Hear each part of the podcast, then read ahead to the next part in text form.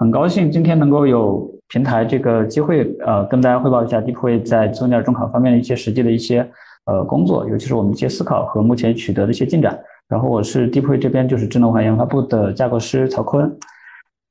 呃，今天的介绍可能分为四个部分。呃，一个部分呢，首先跟大家一起回顾一下我们所以认为自动驾驶量产比较难的一些点。然后第二部分的话，针对这些难点，然后呢，看我们 DeepWay 在这个方面，就是说如何去做自动驾驶重卡，然后一些量产的一些路径的选择和思考。呃，第三点就是说，那如何采用合适的这个方法和流程，然后去保证整个我们说从零到一能够实现整个这个量产。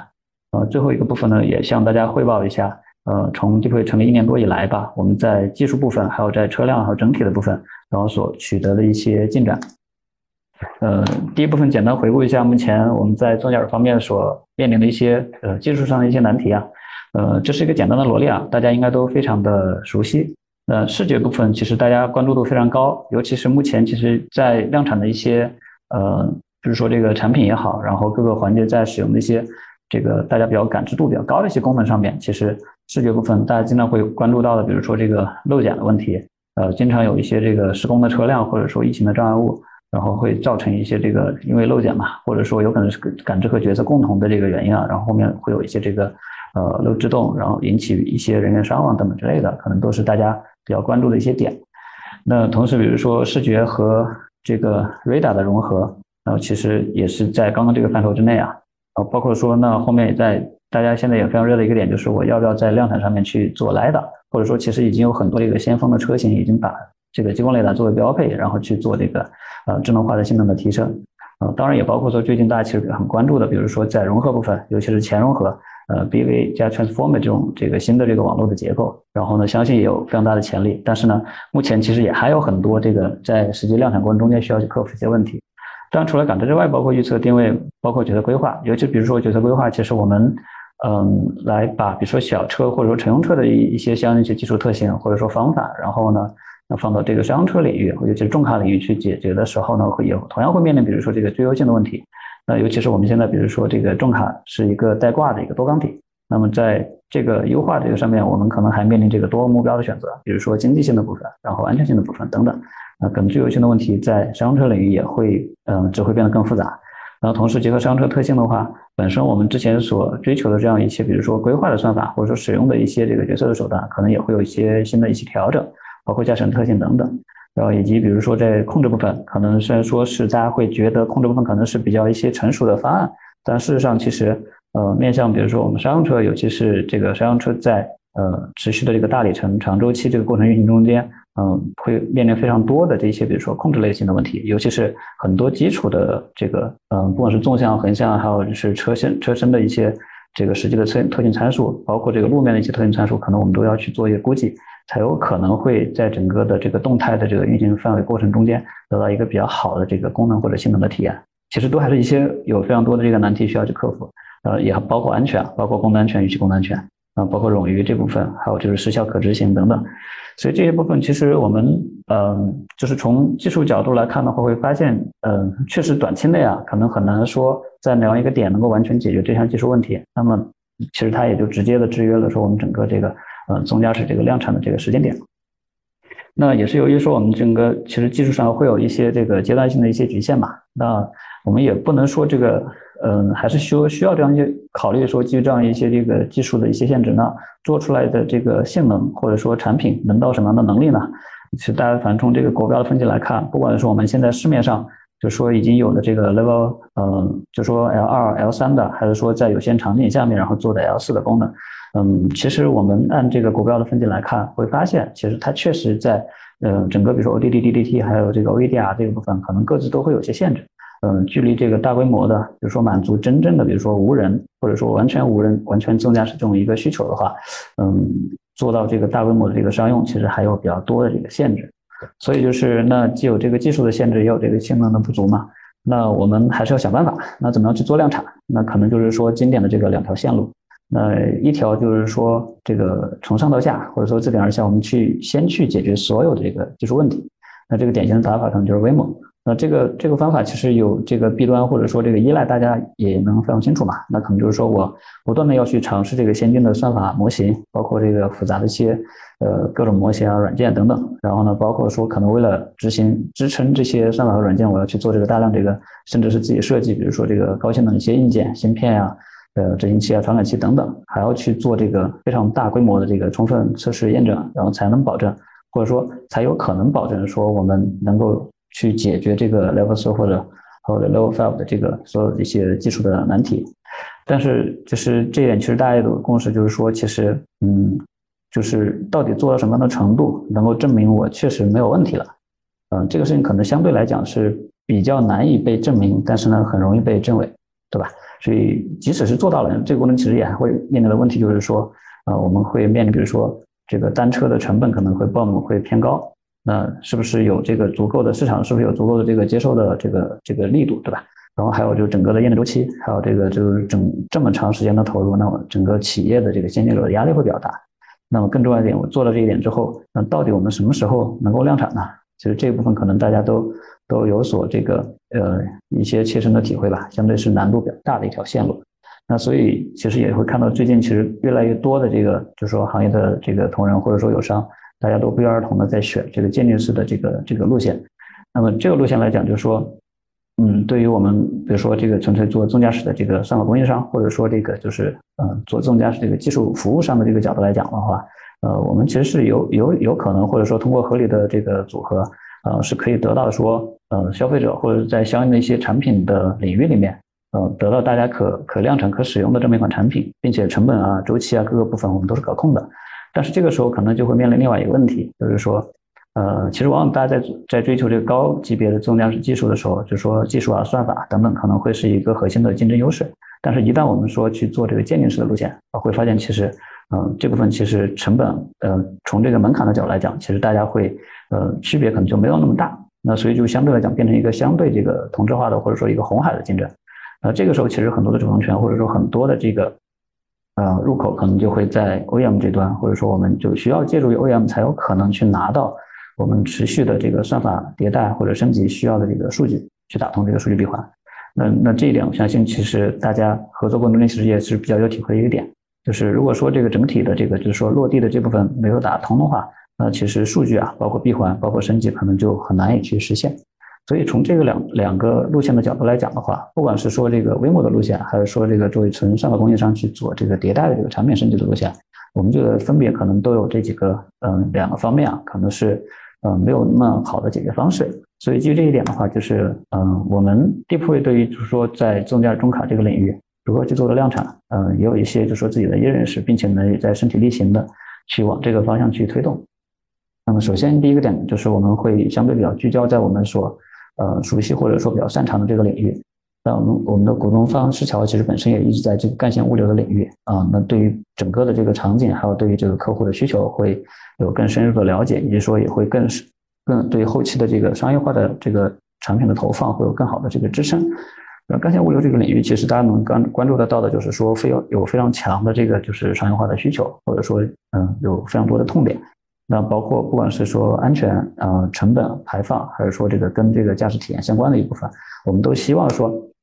呃，用一个相对可接受的这个成本，然后就获得更好的这个自智智能驾驶的这个能力，然后呢，去打造这个更经济、智能、环保和这个舒适的这个重卡体验。那这个部分来讲的话，呃，为什么我们要说要去做这个呃正向设计的这一款智能新能源的重卡？可能有几个核心的逻辑啊。那么总的第一点，总的这个呃第一点的原因就是说。嗯，基于现在就是说传统的或者说成熟的一些油改电的重卡的话，嗯，其实很难去发挥，比如说我们整个的新能源去节能减排的优势。那么同时呢，也会看到，其实这样一些传统的重卡基于某种意义上的后装或者改装的方式，呃，可能对于整个智能化的这个后期的这个功能的升级也会有比较多的限制。嗯，具体来看，比如说，呃，大家可以看到这个左侧这一列啊，比如说，呃，我们基于传统型号重卡的话，去加装一套这个自动驾驶的这个呃方案。呃，会看到，比如说，我们可能从执行器的这个本身是不是带冗余，或者说执行器本身的执行性能，可能就会有比较多的一些一些区别。这个实际过程中间，我们以前在很多项目或者很多这个方式上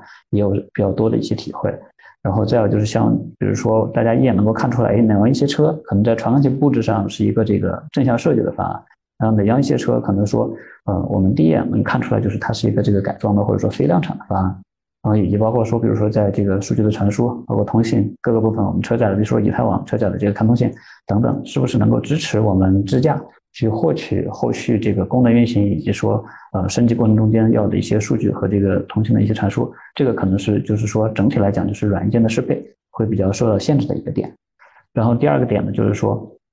在右侧其实大家也看到，就是追求这个呃高阶的或者说完全的这个纵驾驶。大家一定会就是关注这个整个这个硬件的冗余，当然也包括说这个算法的冗余等等之类。那硬件冗余的话，更多可能会跟整车的这个架构，包括还有结构等等各部分会有更多的关系。那包括比如说电源的部分、通信的部分，还有就是我们这个执行转向制动还有驱动的部分，这部分很难说用一个传统的这个卡车然后去支持的这么好。所以说这个软件的适配的这个限制，以及说。就是没有办法，或者说不能很好的去支持高阶自动驾驶这个全冗余的这个需求，那可能是我们说需要去做这个国内第一款正向设计的智能新能源重卡的一个非常大的这个两个因素。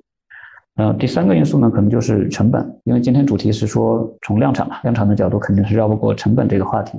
那其实我们有一个思考，或者说有一个这个模式的这个验证过的这个这个思路，就是说，嗯，可能从这个嗯成本的角度来讲的话，我们是。呃，第一就是说，目前在技术还没有达到 L 四和 L 五这个程度的情况下，很难去通过减少司机来去节收成本。那么，那么在这个阶段的话，可能能够想到就是说，我去用，比如说像 PACC，然后或者说这个预测节能这些方式嘛，然后去降低整个这个呃车辆这个能源消耗，然后用油电差或者说用节省能源来去回收整个自动驾驶这个套件，然后这个成本。但其实这个，嗯，我们自己评估下来，其实这个可能也也不一定是那么好成立哈。然后整体来讲的话，我们觉得还可能还是要发挥说整个的呃新能源重卡，尤其是智能正向设计的新能源重卡，然后从比如说这个购置成本，然后能源的成本，然后还有就是养护这些运营成本的角度，综合的来让我们整个的这个智能新能源重卡，然后在市场上是有竞争力，能能够保证说能够在市场上去做这个大批量的这个推广。这是第三点，就是说成本的考虑必须要去做这个正向设计的这个新能源重卡，然后成本的这个呃因素通过这样的方式得到解决之后的话，那我们就有有可能或说去快速的去实现我们这个销量的爬坡。那通过比如说我们在固定的线路上啊收集更有质量的、更专一的这个场景更更聚焦这样一些数据，我们是有可能啊就是非常快速的可能去积累这个整个的这个线路上的这个量产的一些数据。然后去快速的去迭代我们整个的算法。那从我们明年六月份 SOP 推出的呃这个量产的可能第一版这个高速公路智慧驾驶的系统 HASE 一点零开始，可能我们慢慢的就会说基于这些快速积累的数据，然后逐步的从二五年左右能接近或者说达到这个 L 四的这么一些水平。那么同时在我们本身的这个硬件上面，比如说传感器的配置，还有这个呃方面的话，其实也能够做到说后期去做面向 L 四的一些呃可继承或者可向下。扩展的这样一些传感器的扩展和硬件的预埋，去支持我们在数据的这个支持下面去迭代到 L 四，所以这可能是我们说要去做这个正向设计这个新能源重卡的四个原因吧。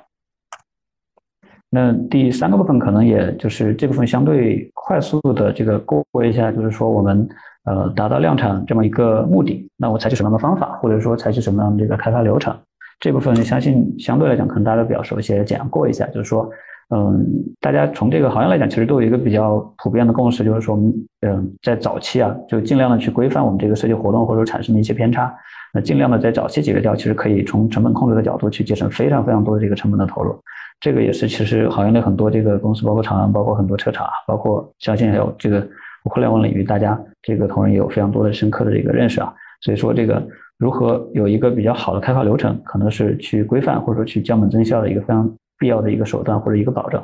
那从这个我们嗯 d e p o y 本身内部的流程参考来讲的话，包括了比如说我们成熟的整车的各个环节，呃，各种这个各个阶段可能会有不同这个方案，然后整整个的这个整车项目管理的流程，以及说结合这个软件开发，然后就是敏捷还有迭代这部分来讲，可能会有一些结合。那具体到我们的自动驾驶或者自动驾驶子系统开发的话，我们可能会考虑到，比如说软件部分像 a s p s 的一些规范，其实也是微模型。然后呢，同样的去追求软件、硬件系统各个这个微模型的，包括功能安全，预期功能安全以及信息功能安全整整体的这么一个，嗯，就是相当于是整车部分和这个软件开发部分一个结合吧，在微模型的这个基础之上去保证我们整个流程是有序的，并且呢可追溯，然后呢可验证，然后同时呢结合这个敏捷开发的这个一个思路，然后能够做到说快速的迭代，并且在主线的基础之上不断的去呃有内部版本的释放，然后同时呢会有内部的这个不断的这个性能和飞切的提升。嗯，总体来讲的话，我们内部可能说在中间的系统开发部分可能分为这九个部分，这个部分也是我们目前在实践的，以及说，呃，在真正的在付诸这个量产过程中间的一些工作吧。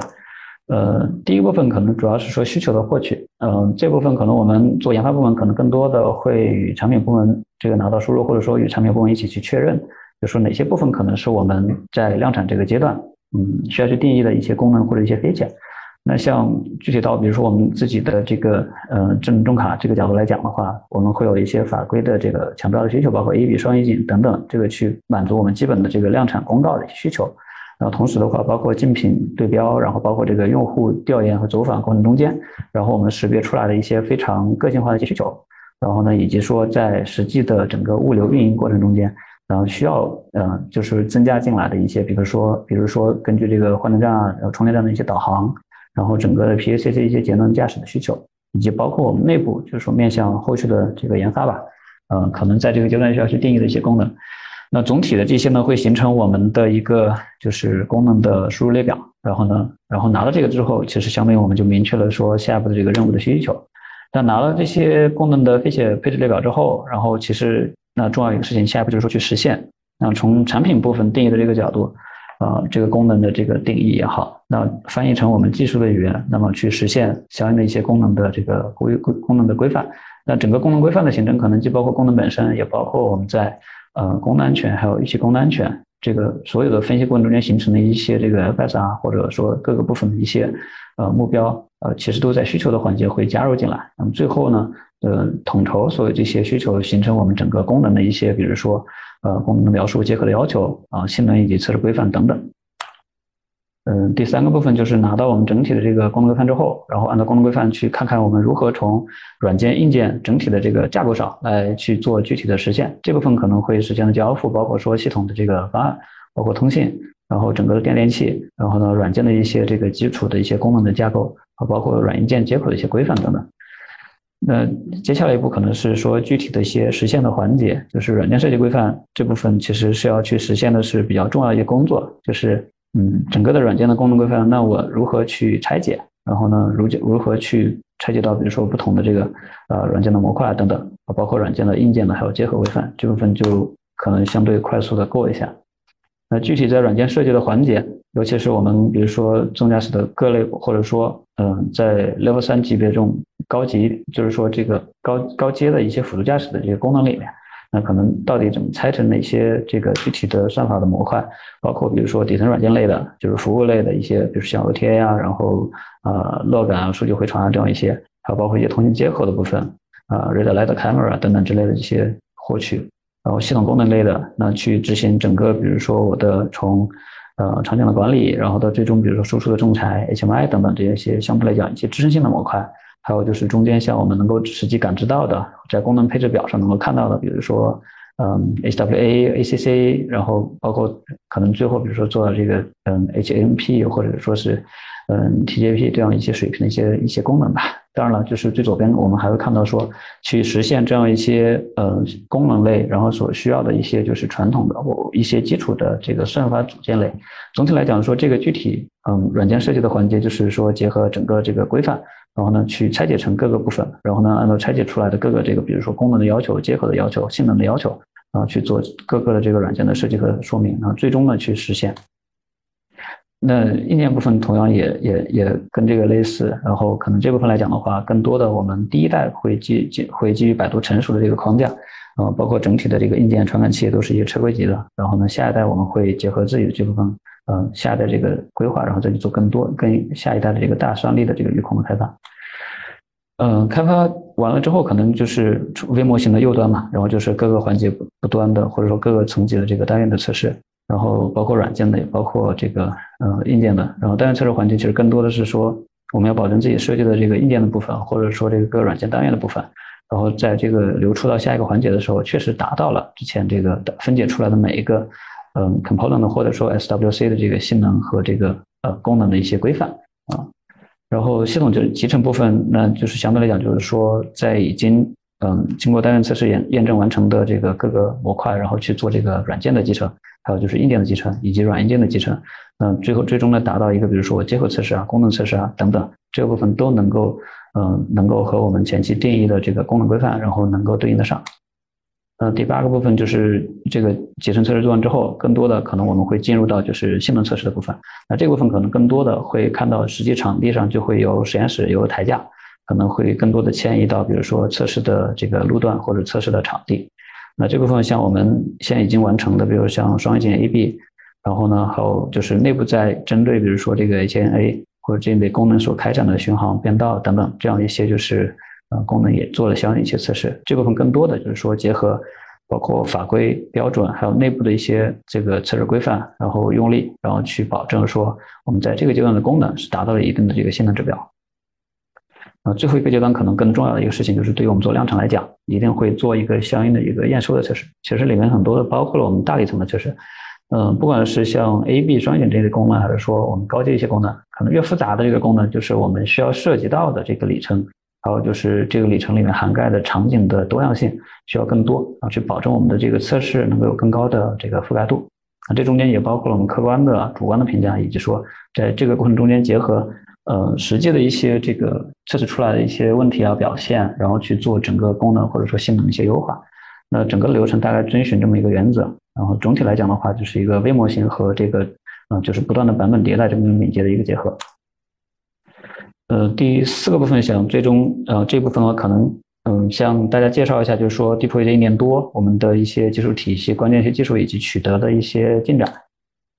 嗯，整个技术体系其实我们大概就也能够看到是以三个部分来总体来构成。那车辆平台作为整个的基础，是一个非常非常重要的一个一个载体。那技术架构呢？其实核心是围绕这个数据闭环和高效的这个嗯研发去去设计，然后智驾功能这部分就是包括了我们核心的一些从功能开发，然后到这个算法开发，以及到后面的这个测试验证等等一些环节。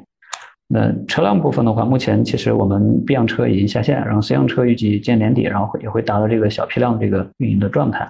然后，整个车辆部分其实呃完全就是说采用就是说面向这个现代中卡，然后完全正向设计的这么一个思路。目前能够可以大家可以看得到的是，比如说我们引入了非常多的一个新的一些亮点，然后去提升整体的这个性能，包括采用这个分布式的驱动，然后去提升整个这个能量转换的效率，以及说去优化整个车身的结构布置。呃，然后呢，也看到我们非常有标志性的这个低风阻的车身，然后这部分对于节能减排，对尤其是对于这个节能和提升这个续驶性、续驶的里航呃续驶的里程来讲，也是非常重要的一个点。当然，这部分其实我们最近也看到很多消息啊，就是也也也非常欣慰，或者说也非常高兴，同行大家都愿意往这个方向去一起去努力，然后把这一点真正的带到这个重卡这个行业里面来。呃，轻量化呢，也是我们在这个过程，在整个的这个正向设计过程中间所采取的非常多的一些一些亮点，在保证整个的安全还有这个呃强度的情况下，然后有更多的这个比如说增加续驶里程还有减重这么一些效果。那全新的这个电子电器架构这部分是非常非常核心的一个支撑，对于智能化或者说对于整个的智能驾驶的这个功能而言，那这部分来讲，我们目前的这一代还是基于说这个预集中式的这么一个分布分布式的这么一个架构，然后的话，呃，在里面其实兼容了我们支持 L 三以上的，比如说全冗余，包括电源、通信，还有就是这个像执行执行器各之类的这样一些。嗯，非常一些冗余的一些支持，这部分也是智能化，就是说去这个对于车辆的一个非常核心的一个诉求。那同时的话，从这个嗯能源的角度来讲，节能减排的角度来讲，其实我们一方面是嗯考虑这个纯电的方案，也可以根据这个不同的这个产品的场景，然后去用这个换电的模式，或者说这个充电的模式。同时的话，然后在这个呃近期也会说，其实下一代在这个氢动力相对成熟的时候，也会切换到这个氢燃料这个动。氢燃料、氢氢燃料这个或者说氢动力这个平台，然后因为是一个氢电同平台的设计，所以说这个模块的设计是后期的后续的整个的切换也会相对比较平顺。那整体来讲，就是车辆部分的话是提供了一个非常好的一个基础。然后在这个座舱部分，其实也非常多的这个引入了一些就是在商用车这个领域里面，嗯，相对来讲比较前前瞻的一些或者说一些领先的设计。包括说用这个大算力的芯片能够提供或者说更多的这样一些安全性的还有交互的一些功能在里面。然后尤其是对于比如说我们引入了一些比如说高速的一些车辆记录的功能，以及说远程查看啊，还有面部的 ID，还可以支持后续的一些比如说这个呃实际的商用车这个运营中间呃物流运营中间一些对于车辆还有司机啊一些运营的一些支持。这部分也都是我们所现在已经做出来的这个正呃这个卡车上面有非常多的一些新的亮点。嗯，第二部分的话就是说也在技术架构部分吧。然后我们嗯作为非常重要的自动驾驶研发的一个平台，然后呢也大概说围绕数据闭环这个主线吧，就是这个部分也是嗯大家非常关注的一个点啊，就是说如何真正做到说这个不管是试验阶段还是说量产阶段整个的数据闭环。那从我们这边来讲，其实确实有非常多的工作要去做啊。目前也是相对在一个开展的过程中间。那整体的这个底底层的支持或者底座来讲呢，就是包括车端、云端和体系。车端部分就是能够保证说我们的数据能够在合适的时候，然后呢能够比如说有相应的触发规则，然后呢把这些 corner case 或者说 bad case 的一些数据我们可以发回来。然后呢云端能够保证说这些数据的一些存储和计算。然后整个的这个过程要保证说是安全和合规的。然后呢，在实际的这个环节上面，业务流程上面，就说除了说有这个 CI/CD 这个平台之外，整个的研发的数据从这个数据采集，然后呢，这个车端和云端的配合，然后再到说采集到的数据如何再去做整个的这个数据的管理平台，然后下一步呢，拿到这个相应的数据之后，然后呢，不管是这个呃针对这个感知的这个需求去做这个感知的数据集，还是说针对比如说我们后面这个驾驶策略还有一些场景啊去做一些标注。这是我们非常重要的数据闭环的其中一个非常一个基础，非常重要一个基础。啊，拿到这些之后，可能下一步就是说，针对不管是感知的算法，还是嗯规划或者说控制的一些算法，然后我们会去提取一些相应的一些参数，尤其是对于感知部分去做一些模型还有网络的训练。然后对于 PNC 部分也会有非常多的这个基于场景或者说基于这个驾驶行为的数据一些呃参数的提取，然后给了我们后面去做一个算法一个支持。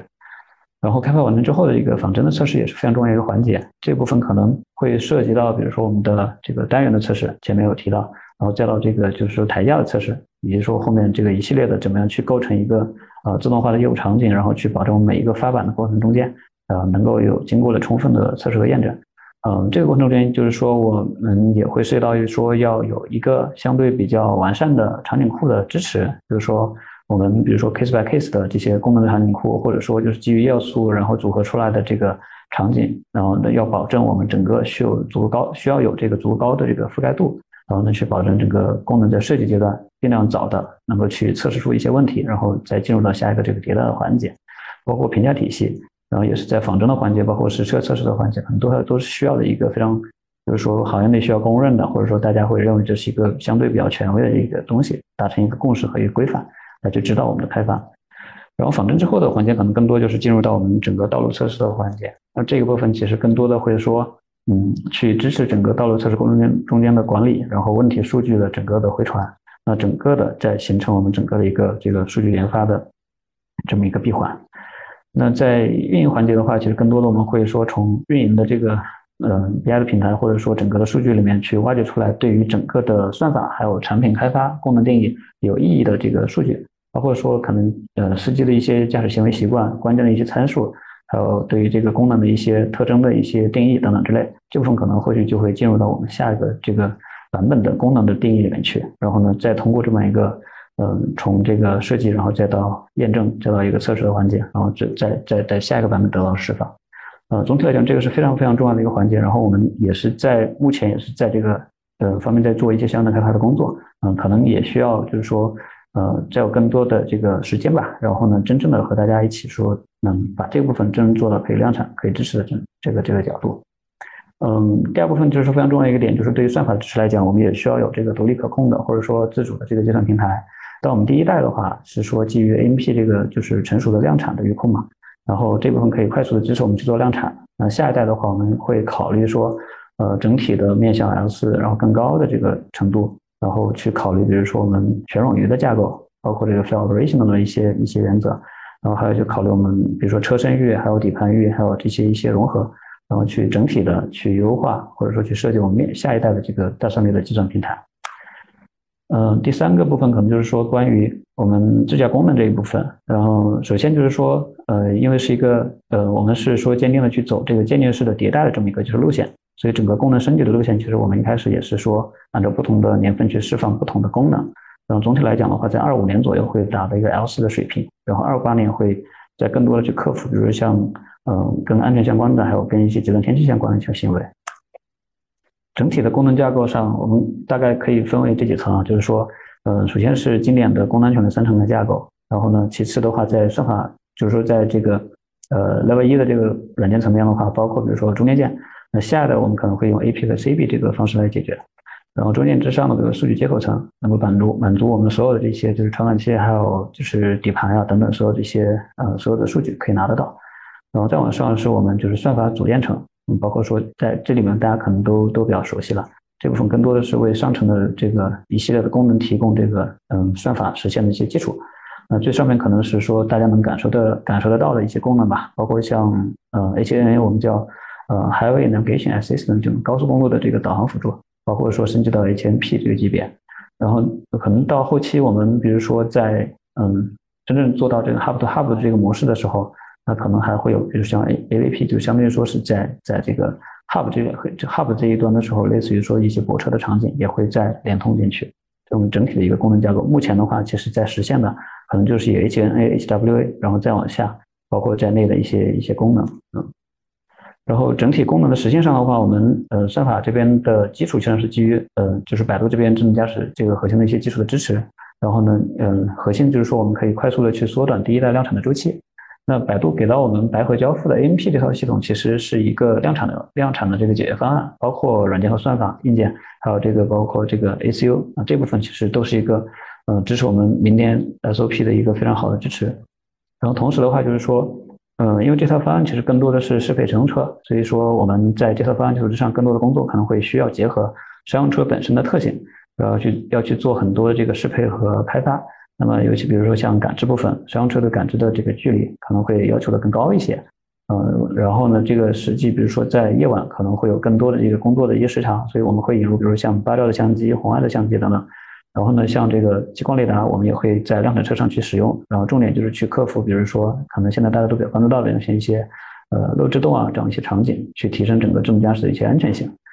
然后预测部分的话，因为商用车其实和乘车相比，对于周围车辆这个影响其实还是不太一样的。所以这部分的话，我们可能还是需要积累数据，然后去训练更多的一个模型，或者说这个这个策略，然后去整让整个这个预测部分更是更符合整个就是商用车，尤其是挂车这个特性。嗯，角色规划其实前面也有提到，嗯，尤其是引入挂车之后，呃，重卡这种挂车的这种规划的话，其实比之前就是像乘用车单缸体就会会有更多的这个复杂度。然后同时的话，嗯，这部分因为我们可能做一个运营的车辆，可能更多的考虑的是比如说安全、经济等等等这些部分，所以的话，相对来讲，在整个比如机动线部分来讲，可能会相对会偏保守一些，以及说在实际运营过程中间。嗯，像对于比如说这个节能节能的一些考虑，可能会比如说在引入这种 PACC 啊，像这种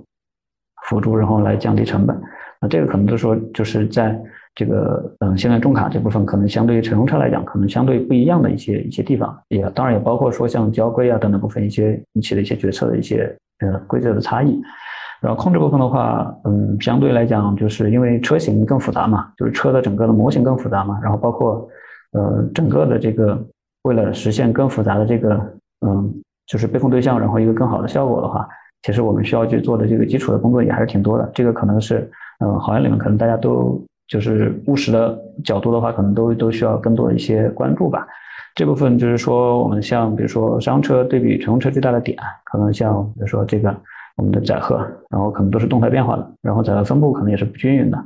然后呢，像这种挂车姿态，可能在具体的过程中间，我们也很难有说低成本，然后稳定的实现，去稳定的这个手段去做一个比较好的估计等等，这些可能都是我们在实际的这个呃系统开发过程中间吧，然后要去去解决的一些技术问题。呃，虽然看起来好像没有那么吸引人，但事实上就是要踏踏实实做量产，就必须要去克服的一些比较嗯基础的一些关键的一些问题吧。然后还有就是说，面对这个重卡，这个因为是一个运营车辆嘛，那可能五年会跑这个一百多万公里，整个的这个从拿到拿到一辆新车，然后再到这个整个高强度的运营过程中间，那可能像这个面临各种各样的这个路面环境啊，然后执行器的特性可能也会有些变化。那我们如何能够保证说全生命周期或者说全场景里面，那我的控制参数最后还能实现，比如说比较好的居中性能，然后比较好的这个呃速度跟随的这些性能，其实也有非常多的工作要做。这部分我觉得就是可能我们也很难一步到位的。对我们 deep 而言，我们自己也很难一步到位去解决所有的问题。其实也还是一个这个渐进式的去解决的这些问题。嗯，然后具体可能稍微展开一下的，比如说嗯我们在几个算法部分在做一些工作，或者说在计划在做的一些工作吧。嗯，感知部分其实这部分相信大家也都受到去年特斯拉 AI Day 的很多的影响，包括尤其是 BV 网络这部分。那我们虽然虽然现在这一版上面可能更多的是采用的，比如说视觉这部分，可能还是一个传统的这个目标的，就是呃传统的这种单单任务的这种目标检测的网络在做，包括就是目标的检测，还有车道线的检测。然后呢，还有就是嗯，针对就是我们在量产上面可能引入了像夜晚的这些场景，还有一些呃远距离的一些感知的场景的话，引入了像激光点云的检测，还有这个红外的检测。那除了这个之外，其实我们也更多的在关注，比如说 BV 网络这一部分。那毕竟它可以更好的去下游的这个任务去兼容，并且的话可以解决，比如像遮挡，还有等等这样一些，就是之前在嗯这个 PV 视角里面可能没有没有办法很好去解决的一些问题。那这部分其实我们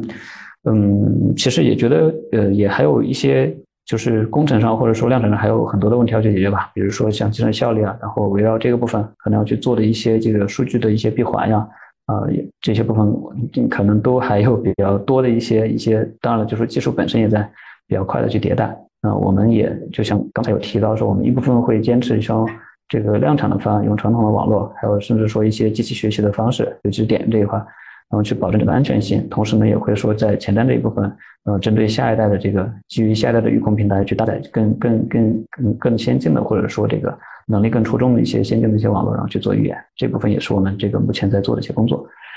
然后网络之外的话，就是后处理后融合这部分，就是虽然说后面会有 BV 的这个前融合，但是后融合呢，我们一样会坚定不移的再去往下做。嗯，这部分其实主要是因为说后融合这部分也。对于整个的这个感知 pipeline 来讲，就是说对于下游任务来讲是一个非常非常重要的点。比如说在目标融合这一块，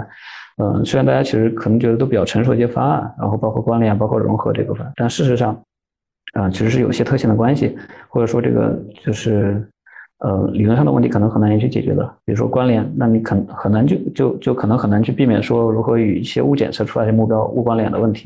那像属性融合部分的话，那像比如说视觉出来的这个特，比如说速度啊位置，然后与比如说像 cutting 进来的这些雷达扫描到的点，那你如何去与它这个做比较好的融合？那它本身就是理论上就是比较难的得到一个很精确的点。那这些部分其实也都需要，呃，非常很精准精确的去打磨。所以后融合部分其实我们还是会做，就是坚定不移的在这里面也会做一个保障，在在持续在里面去优化。然后像车道线这一部分的话，其实也是，就是说，不管我们有没有这个，就是说高精地图这个依赖吧，或者说这个支持，那我们相信说，对车道线整个的这个识别来讲，其实也还有非常多的这个挑战要做。网络做的再好，其实后面后融合或后处理这部分，其实对于整个的拟合，还有就是尤其是一些比如说直道性弯道，然后还有就是明暗变化、遮挡等等这种情况下，我们觉得就是车道线整个的稳定的程度也还是有很多的工作要做。然后。当然了，就是说，现在可能我们在高速上可能说有高精的依赖之后，其实只要解决定位的问题呢，其实车道线本身就是一个超视觉的感知，这部分确实有很多收益。但是呢，作为这个基础的能力来讲，或者说作为就是，嗯，像针对比如说高精地图失效或者等等这个定位失效的情况下，我整个车的这个呃正驾驶能力来讲，车道线的这个后处理，其实我们也还会继续的去支持去，去往前去做更多的优化。呃，预测这一部分的话，因为我们嗯面向的是。干线嘛，所以相对来讲，高速公路上的预测可能相对就会做的比较简单一点。然后这个部分可能想想要说的有意思一点，就是说从整个预测的结果来讲，我们可能除了关注，比如说像它这个呃优先级之外，可能更多的还会补充去关注，比如说那些目标的它的运动的状态。那那那这些部分就是是这张这页这页 PPT 里面可能也展展现了几张，就是说我们简单的列举了几个类似的这个场景啊。就是其实像目标所预测出来的这个运动状态的不一样，其实也会去影响我们后面，比如说跟车过程中间的像这种目标选择，然后以及像 A B 场景里面经典的，比如说这个行人横穿，嗯，它是一个真正的行人横穿的过程，会造成你这个，嗯，就是说刹车来不及，然后触发 A B 的制动，还是说它真的就是横穿了一下，然后停下来，然后呢，对吧？像这种其实对预测的这个挑战都还是蛮大的。呃，虽然说看起来可能也不是什么就是特别难的一些算法或者解决的问题，但事实上就是我们可能就确实还比较难以去分辨这个事情。而真正要做的产品啊，像这些事情，尤其是像解决比如说这些物质动的问题，可能这些都是要非常重视的一些环节。嗯，地图和定位这个部分的话，更多的，呃，地图部分可能除了说去为各个环节提供这个地图或者说车道线啊等等，还有一些这个曲率啊、限速啊等等各种各种这个先验信息的引导之外，可能还有一部分就是辅助我们整个这个说车道线啊等之类的一些呃呃这些工作吧。然后就是去辅助我们去实现像 HNA 还有 HMP 这种，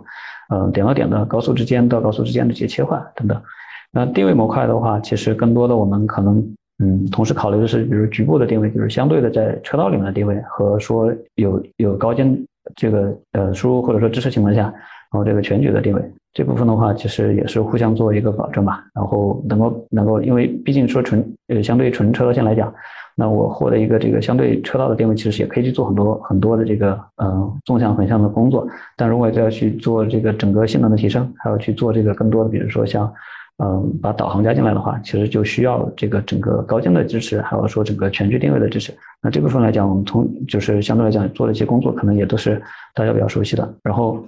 嗯，相对来说的话，就是也是基于百度技术的支持。然后我们在这边可能说在全局定位部分，会更多的考虑说我视觉部分可能是去选什么样的特征是更鲁棒的，在整个高速公路上，呃，相对讲就是比较稳定存在的。然后呢，对于整个的这个嗯匹配定位呢，又有比较好的贡献。那这也是我们目前在嗯，产品里面所采用的这个技术方案，嗯，然后下面这个环节可能是决策规划的一部分。嗯，决策这部分可能更多的就是说，嗯，我们相对来讲，可能除了像比如说 Level 三的一些功能之外，可能也向下兼容了其他更多的一些功能啊。就像前面说，这些功能可能来源于比如说法规的需求，然后也来源于说我们用户的实际调研过程中间形成的一些。一些功能的一些需求哈，所以的话就是我们在任务决策包括这块可能会有更多的涉及到，比如说对于不同的功能之间的这个仲裁和调度，包括启动的管理啊、输出仲裁啊，还有就是不同的功能之间，嗯，可能会有的一些这个状态的交互，包括说模式间的这个互斥啊等等之类的，可能有些工作就做做在前面这部分，我们也把它定义在了说决策这个模块里面去，但相对来讲是一些，嗯，就是功能层级或者更高级别的一些一些决策，属于任务决策的这个级别吧。然后具体到各个功能来讲的话，我们还是希还是说基于这个有限状态机的方式，然后去定义这个一级、二级这样一些状态机，然后呢，同时在这个下面，然后再去，嗯，结合我们本身的就是功能的一些规范的所制定的一些这个策略，或者说整个功能的定义，然后对纵向、横向这些，比如说呃走停的过程，然后像这个走纳级的过程，还有说这个换道的过程，然后有一些这个相对意图啊，然后接管等等这样一些决策。以及说整个这个后面路径规划、速度规划过程中间的一项一些这个碰撞的检查还有风险的评估，然后在规划这部分的话，我们相对来讲就是说在量产这个方案上，其实还是采取的就是路径，比如说呃空间和时间分开去呃依次规划这么一种方式，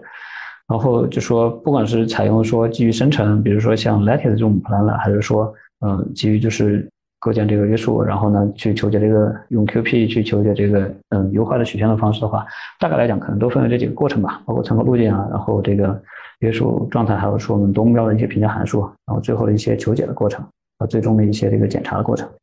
然后这部分的话，就是说，嗯，我们其实也要也想做的一个事情，或者说就是目前在考虑引入的一些事情，也是大家也看到，其实有一些这个同行有在关注啊，就是说。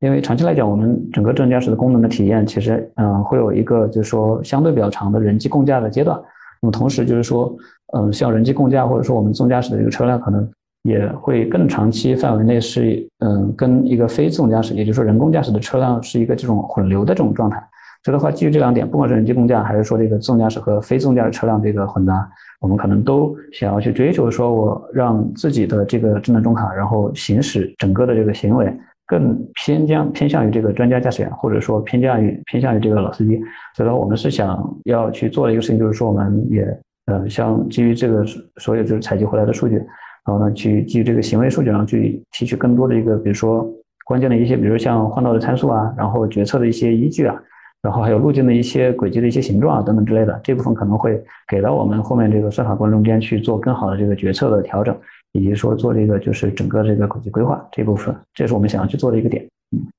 然后这个部分其实也有一些非常关注的一些一些问题吧。然后相信也是，其实刚才也有简单有提到过，比如说最优性的问题，就是那像这个空间时间这部分，其实特斯拉之前他们已经提到过啊，其实很多同行也在关注。那多目标的问题的话，那我们是不是真的可以说就是呃自适应的，或者说真正能够完全处理好说这个多目标之间协调的问题呢？啊，这部分想说如何做的最优，或者说做不到最优呢？我们可能就只能去退而求其次去找这个追求某一部分局部性能，然后做的局部最优，这可能也是这个实际的一些问题吧。然后商车特性这部分的话，就是具体考虑来讲，比如说有几个点，就是像挂车的规划，那这部分的话，嗯，其实就是一个算力或者说这个求解难度的问题。然后还有就是这个，嗯，还有它这个决策的一些，还有就是一些差异上吧。刚刚也提到，可能是有一些交规的差异，然后有一些这个就是使用上的一些偏好的差异，还有做一个生产资料工具，可能说，嗯，像这个节能啊，一些一些一些倾向吧。然后驾驶员特性刚刚也提到过，我们是希望说整个的系统能够更更加表现的像一个这个成熟的这个这个这个人类驾驶员。呃，控制部分的话，还有大概是一个分层的这么一个经典的这个控制的呃思思路吧。然后这部分其实大概就是说上层的话就是也是一个轨迹的跟踪，这是一类。然后第二类就是说直接的控制，或者说就是嗯像这种主要是 stop 的构筑模式下可能会涉及的更多一些。那轨迹跟踪的话，不管是纵向还是横向，可能这部分也都是大家比较经典的熟悉的一些一些方法在往前去做。那这部分更多的时候可能是就是呃。后面第三列提到，就是说我要去做的更好的这么一个，嗯，就说路径的这个执行或者说跟踪的话，可能会需要更多的依赖，比如说整车的一些参数的估计，尤其是整车响应这部分，可能会有更多的调教的工作需要在里面去做。嗯，特别是说我们真正去做这个商用车本身的一些，嗯，就是说实际道路运行的时候，呃，比如说我们可能会遇到一些特别有有有意思的一些点，比如说长下坡这个就就是规划出来这个速度曲线和实际的。这个驾驶员所想要的曲线之间的问题，还有就是说这个规划出来的速度曲线，然后后面实际由于商用车本身，比如说经济性的这个追求，或者说这个本身这个加速性能啊、爬坡性能啊各部分的一些差异，那带来的一些这种，对吧？一些调整，还有就是像整个在商用车领域可能跟乘用车嗯相对有些差别的，比如它的精度啊、响应啊可能会有一些区别，那也涉及到比如区制动的分配，还有这个电制动和气制动的一项一项这个整体的一些分配的一些工作啊。这部分可能就是，呃，更多的是一些比较细节的一些关注的点吧。那嗯，就说呃，开发环节完了之后，可能比较重要的一个事情就是去做仿真嘛。仿真大概也就是说分为 logsim 和 Locksim 两个方式。呃，logsim 这部分可能就是说我们还是主要基于比如说就阿波罗这个方式，还有就是 AMP 的这部分的工具链，然后去快速的回放我们整个的这些。嗯，就是测试过来的数据吧。然后 WebSim 的话，就是说我们在整个数据数据这个场景库，还有说评测体呃测测试评价体系的基础之上，然后去尽量尽快的去呃完成一个比较高覆盖度的测试。然后场地测试的话这部分，就是我们在试验场呃目前所进行的一些工作。那这部分因为我们自己的这个量产车可能还目前还正处在这个公告这个。呃，出公告的过程中间，所以说还没有进行这个公开道路的测试，主要是现场的完成。那基本上已经完成了，就是我们典型的一些功能，像 S A P L C 还有自动换道这些功能的测试。然后双点 A B 这些法规呃已经过了。然后同同同步的话，其实我们 L 四的北京的牌照，其实目前已经也已经达到这个牌照的一个功能要求啊。然后最后的话，可能花一分钟给大家也展示一下，就是我们九月二号在这个，就是说我们 B 样车下线的一个仪式。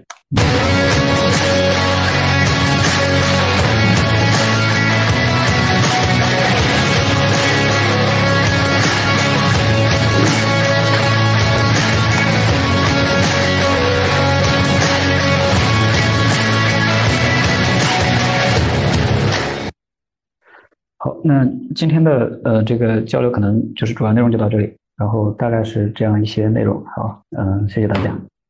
啊，我这边看到这个主持人也发了一些，就是大家比较关心的问题哈。嗯，有一些可能我就是也不是特别的熟悉啊，毕竟可能是我们很多其他同事工作里面。第一个就是我看到说 BI 平台是什么，这部分我理解的话就是说在整个这个数据的闭环里面，然后在运营这部分可能我们后面会有一个商业智能的平台。那这个里面可能更多的就是说，比如说我会，嗯，比较像比较大家比较关心的一个点，一些指标的统计，比如说我的 MPI，或者说典型的一些接管呀，然后其他一些性能，这部分会从里面会得到一些体现啊。然后第二个问题是，HIS 功能看上去还是一个 L 二级的辅助驾驶，那么如何才能保证二五年能做到 L 四的无人驾驶？嗯，其实这个部分就是就是说我们首先是一个渐进式的路线。建设路线里面，其实大家目前看到的是说，嗯，就不管说法规允许不允许，我们会会会按照 L 三的这个就是说功能要求去实现。然后大家在功能架构里面看到的，我们目前在做的嗯 AMP，其实就是会类似于做到大家现在体验的像 LA 这么一个水平，或者说 HWP 这么一个水平，然后呢去实现高速的高速的这个就是点和点之间的这个自动驾驶。嗯，说看上去像一个 L 二级的辅助驾驶的话，可能就是说。嗯，到时候看这个目前的这个监管的状态，其实是还不允许说就是完全可以宣称你是一个 L 三或者怎么样的，因为嗯，其实我们还是要看法规的这个角度吧。从我们整个能力，不管是硬件还是软件的角度来讲，其实都是朝二三年做的 L 三的这个水平来做的。然后如何保证二五年能做到 L4？嗯，其实刚才有介绍，就是说第一就是说有几个方面嘛。第一，算法部分的话。嗯，我们整体的其实还是面向说先做到 level 三，然后呢，从 level 三到 level 四之间的话，其实会更多的去解决一些 corner case，包括说就是我们可能会增加一些传感器，呃，去获取比如说更高的一些极端工况下的性能，比如说隧道、大雨天，然后等等之类。然后就硬件上的话，其实我们目前的不管是呃传感器的架构，还是整车的一些，比如说刚提到的像网鱼这部分架构，其实都是可以支持我们后面去做到往上去升级。所以二五年做的 L 四无人机驾驶的话，这部分是我们整个从软件还有到硬件上的一个整体的规划，然后这部分也是要去呃每年一代，然后这么去升级去做到的。这部分来讲，然后因为我们本身数据来讲，其实也可以做到说，嗯，同样场景重复场景的数据，其实可以得到非常非常快速的积累，也可以支持算法去去迭代。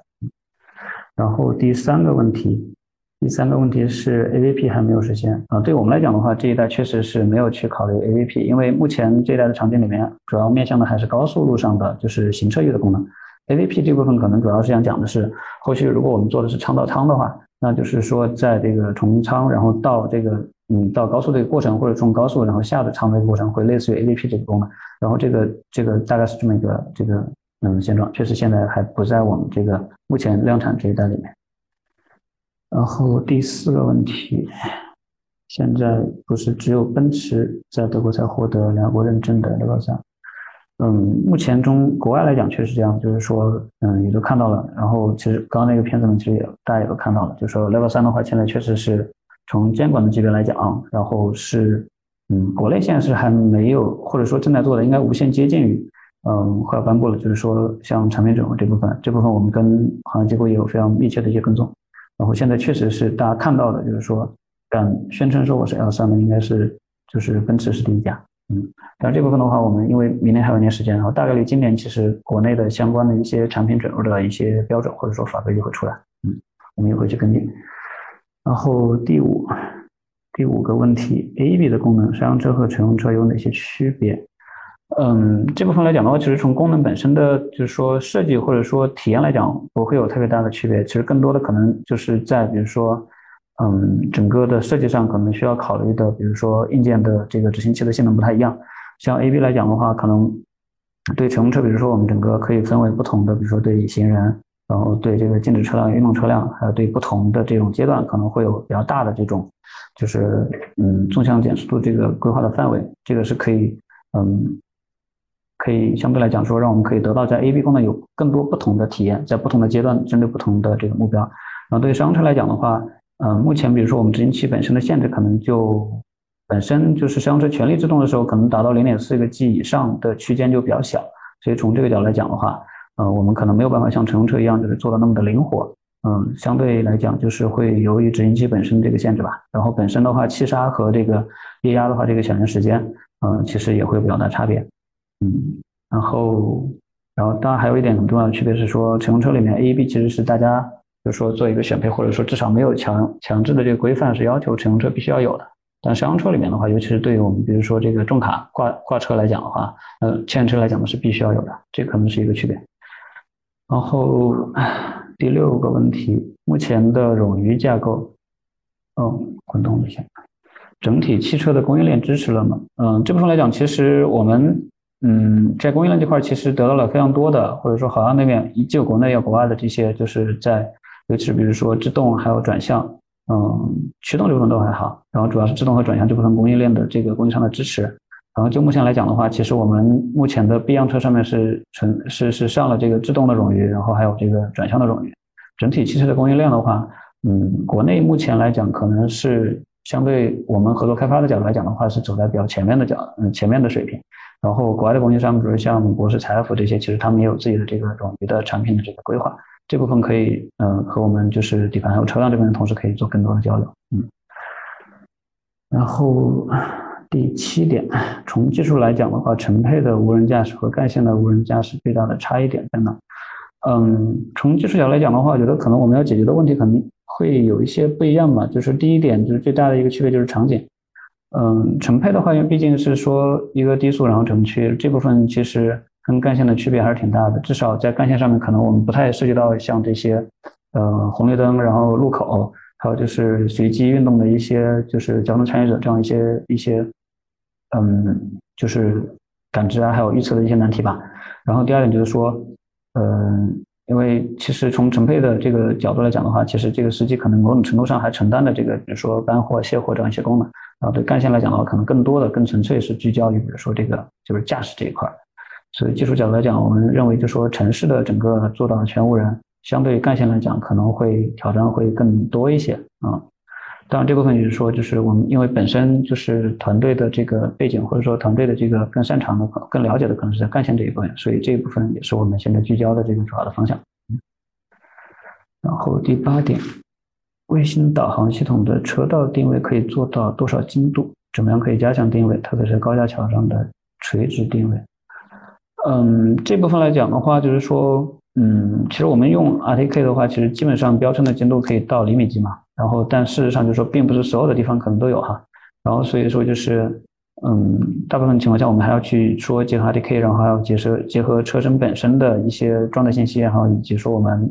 这个传感器主动感知到的一些特征，然后去做这个嗯定位的这个精度的加强。然后高架桥上的高架桥上的垂直定位，就是嗯这个问题可能更多的还是。嗯，想要问的，比如说传统的像这种导航这一块的话，可能确实是没有太多的办法去区分这个高层，因为这部分信息可能也也不是提供的。然后，但是对比如说支架这块来讲的话，呃，我们比如说加入 MU，然后加上比如说视觉，还有就是 LIDA 这样一些就是主动的一些特征，然后去匹配的话，其实是可以做到，就是说场景对场景中这种高度的匹配。这部分可能是不是可以这么去理解？然后百度。阿波罗的自动驾驶代码在商车上需要修改调试的这种代码。呃，这部分首先想想想想解释一点，就是说，呃，我们在就是说商车量产上面用的这个百度百度的代码，其实，嗯，跟大家传统意义上理解说阿波罗的这个代码，其实其实还不是一个事情。呃，阿波罗这部分是一个非常好的开源的平台，然后是一个研究型的平台。那其实它并不是百度拿来，或者说也不是说拿来做量产，就面向量产而开发的。所以这部分更多的对我们来讲，就是说阿波罗的这个平台其实是，嗯，是一个研发或者说是一个，嗯，就是开发过程中间的一些验证啊，这样一些算法验证啊，或者说一些一些平台吧。然后我们真正在车上用的是百度 AMP 这个量产的这个这个解决方案，包括软件、硬件啊，代码其实也是面向这个高速公路的这个，就是说 AMP 这种功能去开发的。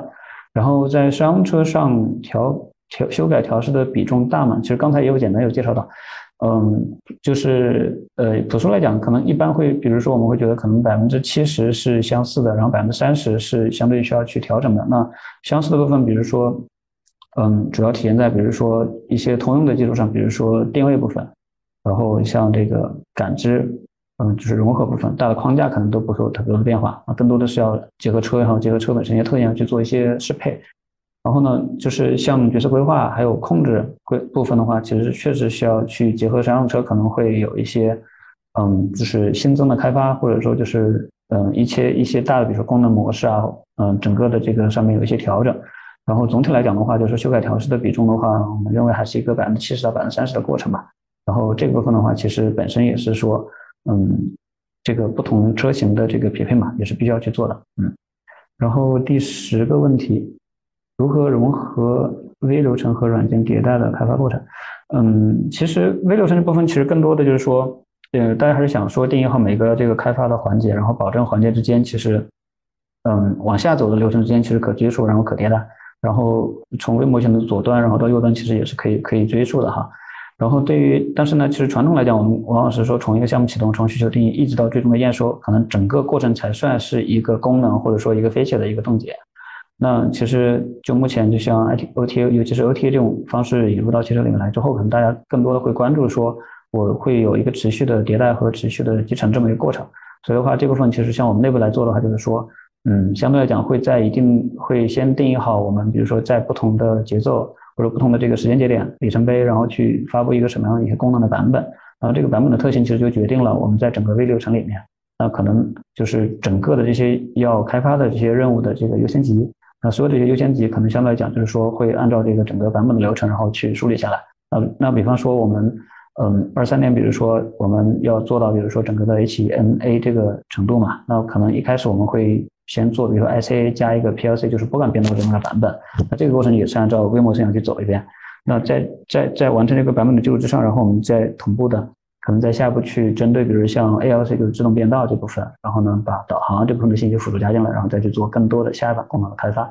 嗯，然后呢，其实每一每一个这个量产的版本的发布都需要走一个完整的这个微微流程的这个测试和验证啊。所以相对来讲，就是说它可能就是说针对不同的交付吧，啊不同的版本的这个特性和定义，然后呢会在不同的阶段，然后有一个这个任务上的不同的侧重吧。嗯，大概是这么可以去理解，然后。对于 DeepWay 来讲，以图森、响马、银车等的竞争优势这样，嗯，这个部分只能说就是我们采取的可能是一个不同的路径吧，嗯，就像就说今天因为嗯平台主题一直在讨论说就是量产的话，比如说技术啊、成本啊、商业化等等，还是说可能怎么样的一些一些想法或者说一些一些思路可能是比较有利的。然后从我们自己角度来讲的话，就是说造车可能是必须的，因为刚刚有提到嘛，有两条路，第一条是说 Waymo 的这个这个路线，那。嗯，从上到下，然后等到所有的技术问题都解决，再去做量产，我觉得这个对任何一个公司来讲，可能都是比较大的一个挑战。然后，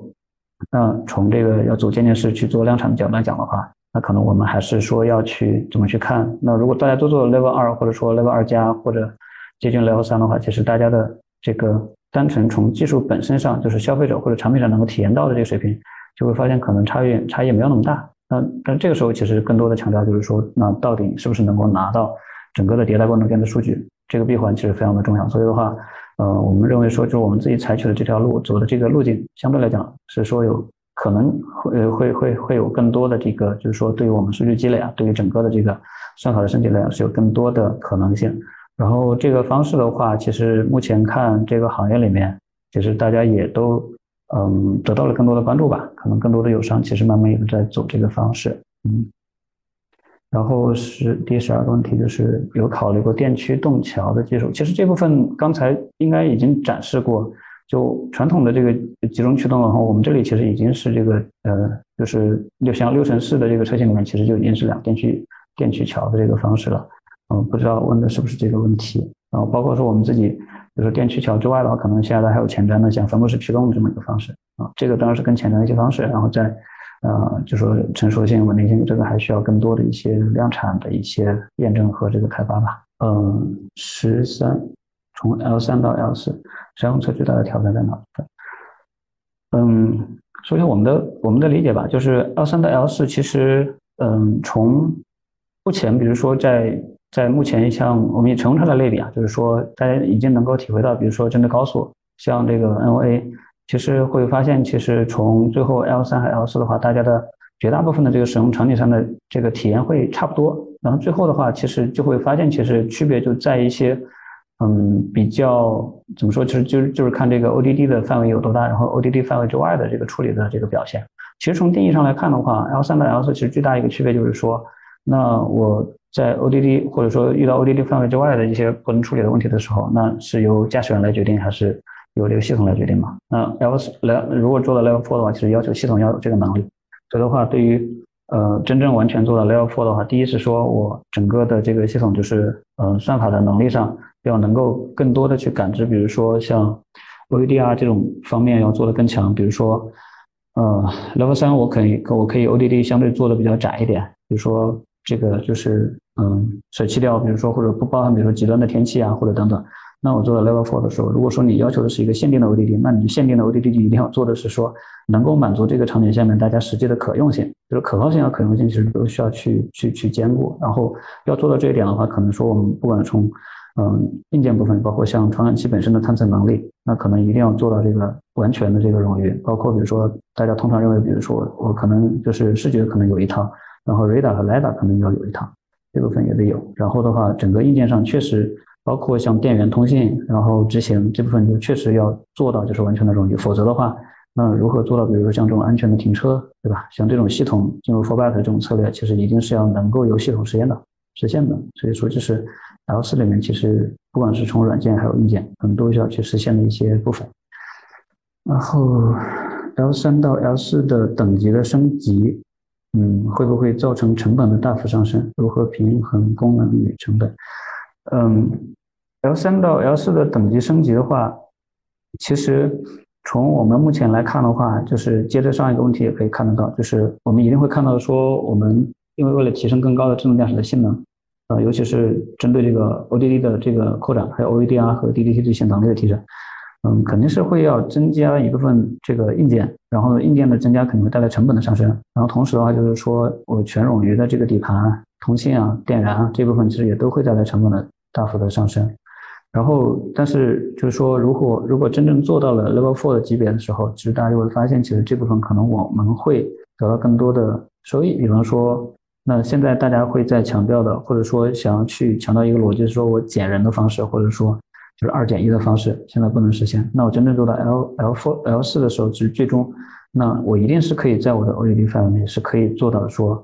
去降低这个驾驶员的这部分成本的。这部分就是说，嗯，如何平衡成本与功能的话，那我就在 Level four 这部分可能就是大概我们可以这么去理解。在 Level 三这个水平的话，其实呢，平衡功能与成本呢，更多的就是靠。嗯，我们怎么去看在这个功能定义上，然后做到什么样的这个 ODD、OEDR 这么这么一个水平？嗯，然后第十五个改装的物流中卡目前存在的问题，嗯，这部分也也也就是也跟大家再解释一下吧，或者说再讨论一下，就是说改装的物流中卡的话，其实要去做智能驾驶，可能有几个方面。第一是说，嗯，我们未必就是说，呃，智能驾驶算法所具备的能力，比如说我要去。嗯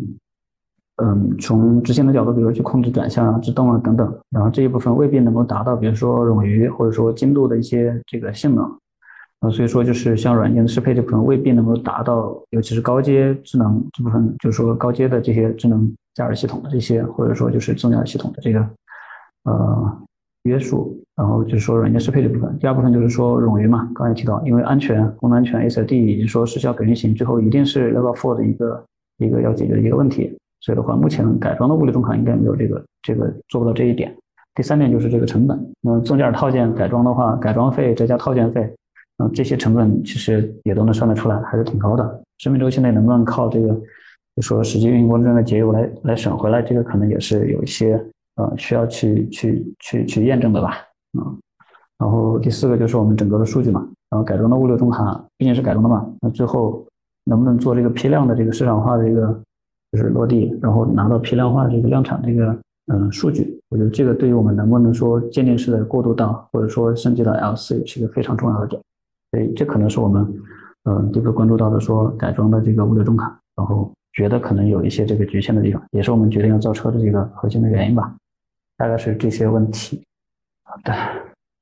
那行，那就是今天的这个交流可能就到这里。嗯。好，谢谢大家。嗯。